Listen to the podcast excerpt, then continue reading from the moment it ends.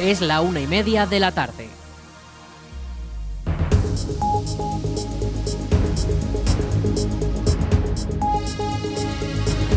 Buenas tardes, lunes 26 de febrero. Comenzamos el espacio para la información local en el 107.4 de la FM en la Almunia Radio. Les habla Rich Gómez y aquí arranca una nueva edición de la Almunia Noticias.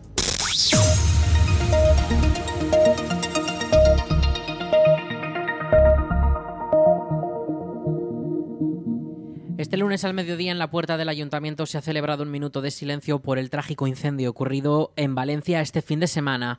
Varias decenas de vecinos y trabajadores públicos han asistido puntuales a la Plaza de España. También ha estado presente el equipo de gobierno local del Partido Popular con el alcalde Noel Torre a la cabeza y representantes de los grupos municipales del Partido Socialista y Chunta Aragonesista.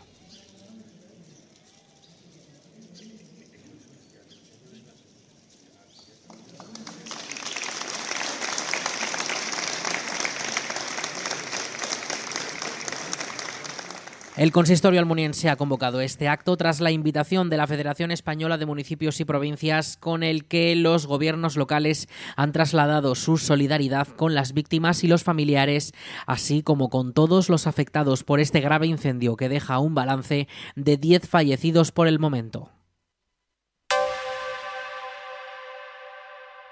El Ayuntamiento de la Almunia ha publicado las bases para la creación de la bolsa de empleo para un puesto de peón en el Ayuntamiento de la Almunia de Doña Godina. Este anuncio ha sido publicado en la web del Ayuntamiento, laalmunia.es, y el plazo para la presentación de las solicitudes finaliza el 22 de marzo de 2024, en unas semanas.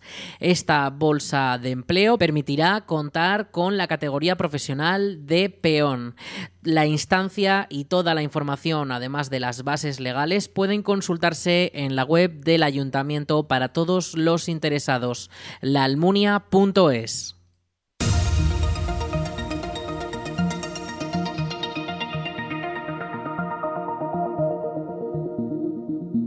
La Asociación Cultural La Albada celebrará este martes a las 7 y cuarto de la tarde una charrada con Gonzalo Horna para hablar de su obra en aragonés Repués, publicada en 2023. La obra consiste en una recopilación de vocabulario con más de 2.500 verbos, locuciones, expresiones o topónimos que han sido usados históricamente en nuestra localidad y que tienen origen aragonés. Así lo explicó en esta misma emisora el propio Gonzalo. Y la realidad es que mi abuelo, y seguramente su abuelo de su abuelo y su abuelo, utilizaron más palabras del aragonés, porque cada generación que ha ido avanzando se ha ido perdiendo más. El aragonés como el castellano son lenguas hermanas. Es un proceso de asimilación, que en este caso todavía está avanzando y quedan los últimos restos, creo yo, y poco a poco pues hablaremos todos muy bien castellano, que es lo que hay que hacer. Además, es que estoy a favor de que se hable bien castellano como bien inglés y bien ruso, pero porque no el aragonés, no digo que el aragonés no existe en la Almunia, pero sí existe en Aragón. Entonces, recuperar el aragonés de una lengua que sea culta y aprovechar los, el campo de, los repuestos del aragones de la Almunia, creo que es para, bueno, es lo que yo he hecho durante toda mi vida, y no como un reto o una apuesta filosófica de la vida, es que es mi vida. Es que son las palabras que yo he empleado y he utilizado en la Almunia, no tengo que esconderme, al contrario, estoy muy orgulloso. El evento se enmarca en la programación del Día Internacional de la Lengua Materna, que se celebró el pasado 21 de febrero. La entrada está abierta a todos los interesados y será libre hasta completar el aforo de la biblioteca. Recuerden, este martes a las 7 y cuarto de la tarde, charrada con Gonzalo Horna para hablar de su obra titulada Repues, con motivo del Día Internacional Nacional de la Lengua Materna. No se lo pierdan. Patricia Almarcegui protagonizará un nuevo encuentro literario donde los lectores podrán conversar y debatir con la escritora. Será el viernes 1 de marzo a las 8 de la tarde en la Biblioteca Municipal de la Almunia, cuando Almarcegui charlará sobre su obra Las vidas que no viví, publicada en 2023 y que narra una historia de jardines, migraciones, éxodos y mujeres que buscan un lugar propio en Menorca e Irán. Es su tercera novela tras las publicadas La memoria del cuerpo de 2017 y El pintor y la viajera en 2011. Además, Patricia ha realizado estancias de investigación en el Instituto de Literatura Comparada y Sociología de la Universidad de Columbia en Estados Unidos. También es colaboradora habitual del diario.es y de los suplementos culturales de los periódicos ABC, La Vanguardia y El País. El encuentro es de entrada libre hasta completar el aforo. Recuerden, este viernes a las 8 de la tarde, Patricia Almarcegui protagonizará un nuevo encuentro literario en la Biblioteca de la Almunia.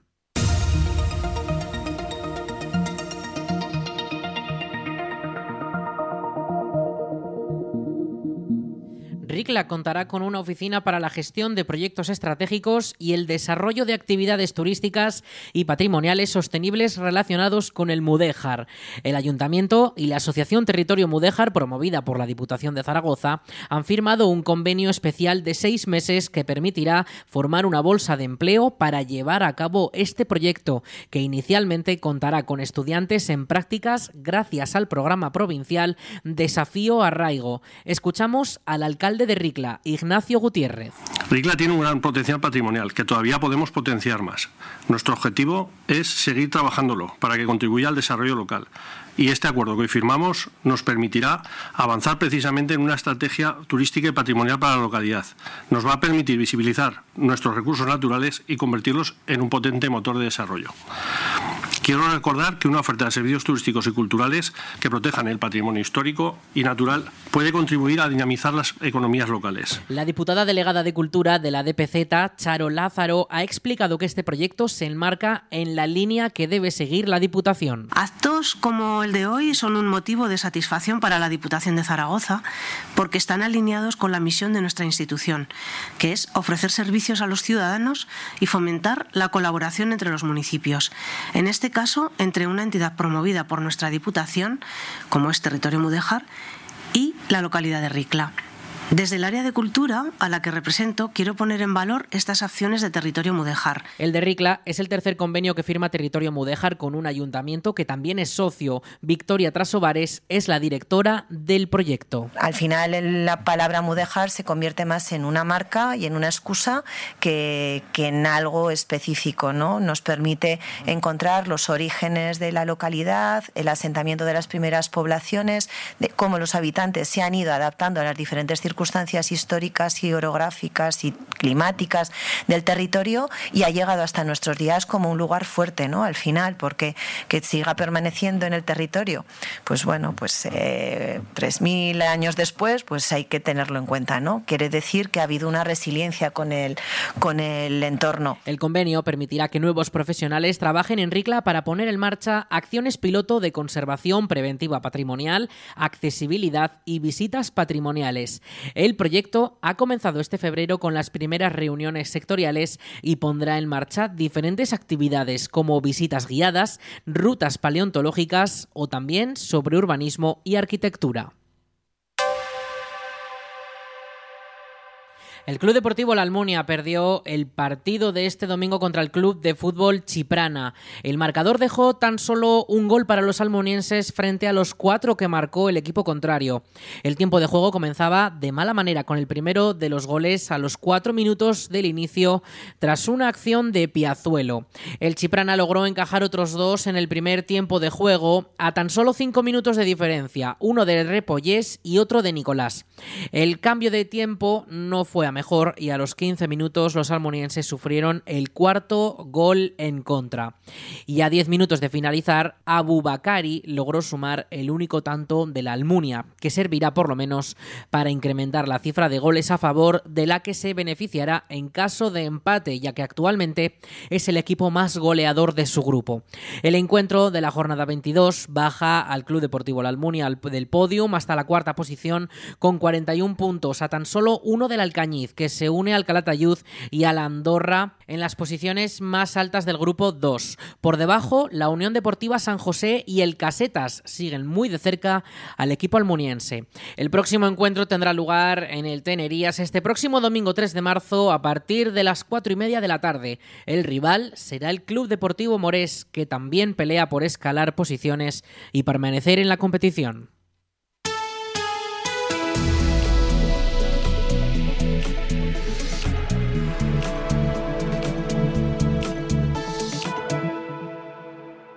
Vamos con la previsión del tiempo para este lunes 26 de febrero. Hoy tendremos el viento algo más calmado que esta pasada madrugada que ha alcanzado las rachas de hasta 60 kilómetros por hora. Eh, sobre todo durante la jornada de este pasado domingo el viento ha soplado bastante fuerte. Hoy va a estar algo más calmado que durante el día anterior y podremos alcanzar rachas de unos 30 kilómetros por hora durante las primeras horas de la jornada, durante las horas centrales, aunque por la tarde irán menguando poco a poco. Aunque eso sí, para mañana volverá a activarse y de manera más fuerte todavía.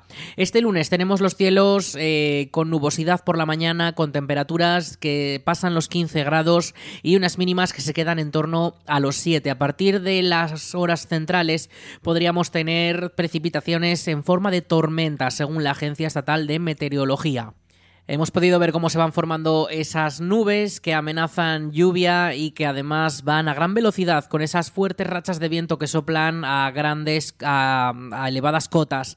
Estas rachas de viento van a ser elevadas durante la jornada del martes, que tenemos activado el aviso amarillo por parte de la Agencia Estatal de Meteorología por vientos que podrían alcanzar los 80 kilómetros por hora. Esas rachas máximas vientos del noroeste.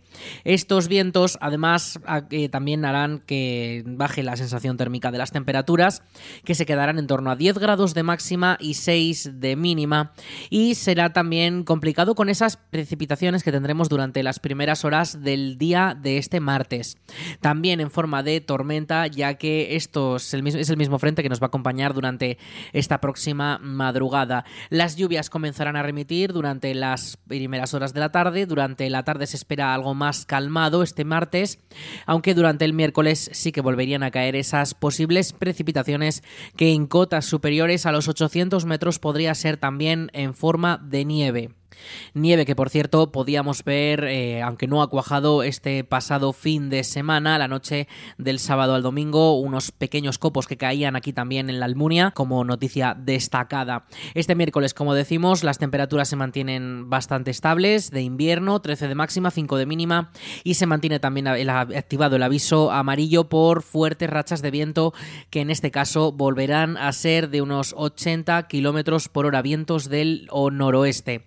El jueves, situación algo más calmada, el viento en calma, eh, aunque seguirá algo más en calma, no del todo, pero algo más en calma, con temperaturas que irán al alza y las precipitaciones irán remitiendo poco a poco. Aunque de cara al fin de semana, la situación volverá a ser similar a la de estos próximos días.